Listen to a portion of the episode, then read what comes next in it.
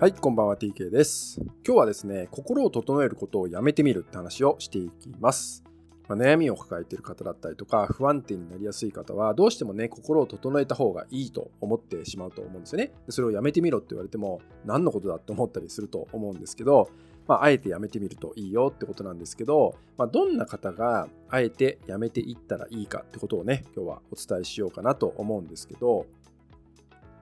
同じ悩みをですね繰り返してしまう現状にもしある方がいたらですね心を整えようとすることを一旦ね手放してみるってことが非常に大切になってきます。どうしても同じ問題を繰り返してしまう方同じとこで壁に当たってしまったりとか同じような人間関係でいつも何か問題が起きてしまうような方だったりとかはその問題を解決するためにいろんなことを学ぼうとしたりしちゃうんですね。まあいろんなことを学ぶっていうのもそうですけど、いろんな整える方法とか、いろんなメンタルケアだったりとかに、まあ時間をかけてしまったりとか、お金をかけてしまったりとか、いろんなことをしてしまうことがあるんですね。つまり、方法に手を出してしまうってことが起きちゃうんですよ。そして新しいことをどんどん積み上げていって、結局自分は何をしていったらいいのかわからないみたいなね、そんなような状態になってしまう方も結構多いんですね。で、大事なのは何かっていうと、同じ問題を繰り返してしまう方は心を整えるということよりも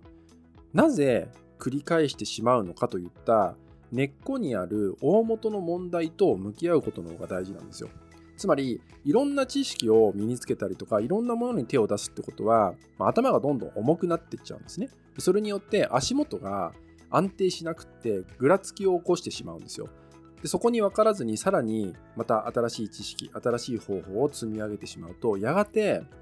崩れ落ちてしまうんですよね。で崩れてしまった時っていうのはこれまでにも身につけてきたものも一緒に崩れていってしまうなんてこともあったりするんですよ。でそれによって自己否定をしてしまったり他者否定ですね他人を責めてしまったりとか何か教わった人のことを疑って責めてしまったりとかそういう悪循環っていうのが生まれてしまったりするんですよね。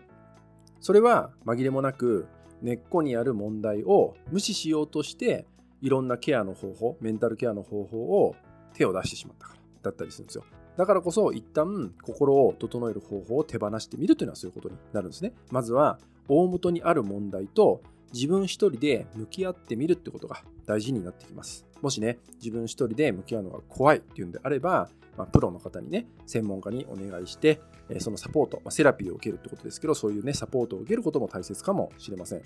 でもこの大元の問題が分かってそれを解決する道しるべが見えた時にきっと変わってくると思うんですよ。新しいことに手を出すっていう思考にもならなくなると思うし自分にとって何が必要なのかももっともっと明確に見えるようになると思うんですよね。でもそれをいろんな方法に手を出したりしてしまうと大元にある問題を蓋してしまうことになるんで気づけない状態っていうのが起きちゃうんですね。気づこうとしなくなっちゃうんですよ。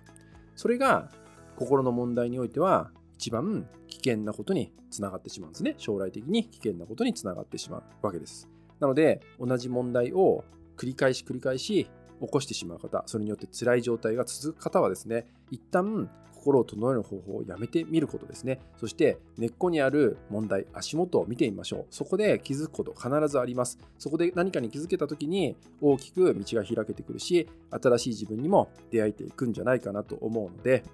少しね勇気が必要なことかもしれないですけど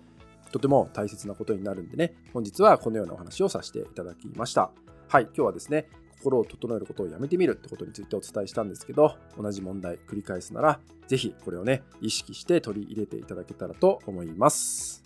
はいそれではですね本日は以上となります。最後までご視聴いただきましてありがとうございました。